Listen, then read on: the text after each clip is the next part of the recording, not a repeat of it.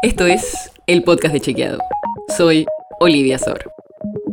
Hoy vamos a hablar de la viruela del mono, porque el director general de la Organización Mundial de la Salud anunció que la OMS declaró a la viruela del mono como una emergencia de salud pública de importancia internacional. Y por eso queremos contarte qué significa esto y qué se sabe hasta ahora de este virus.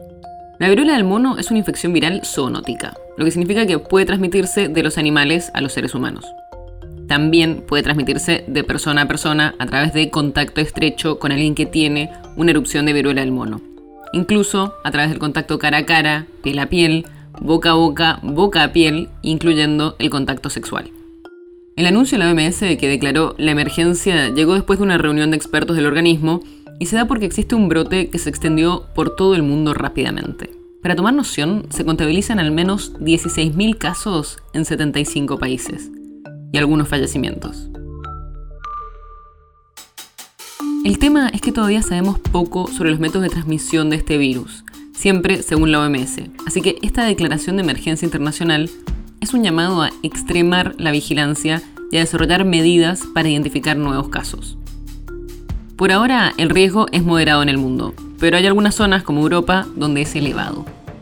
¿Y qué es esta emergencia sanitaria? Bueno, es el máximo nivel de alerta que prevé la OMS, un nivel que hasta ahora solo tenían la COVID-19 y la polio.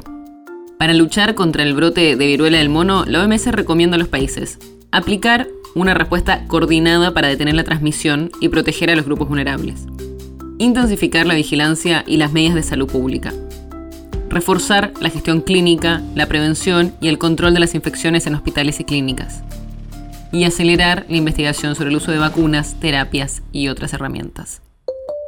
Cualquier persona que tenga un contacto estrecho con alguien que tenga síntomas está en riesgo. Pero muchos de los casos que se han notificado en este brote se han identificado entre hombres que tienen relaciones sexuales con hombres.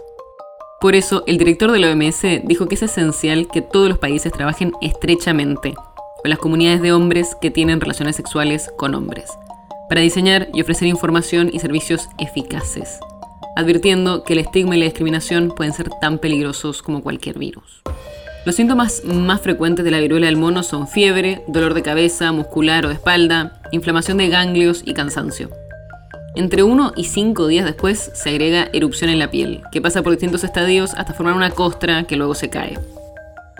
En la mayoría de los casos, estos síntomas desaparecen por sí solos en pocas semanas. Pero en algunas personas, la infección puede provocar complicaciones médicas, incluso la muerte. Aunque todavía hay pocos casos a nivel mundial con este nuevo brote.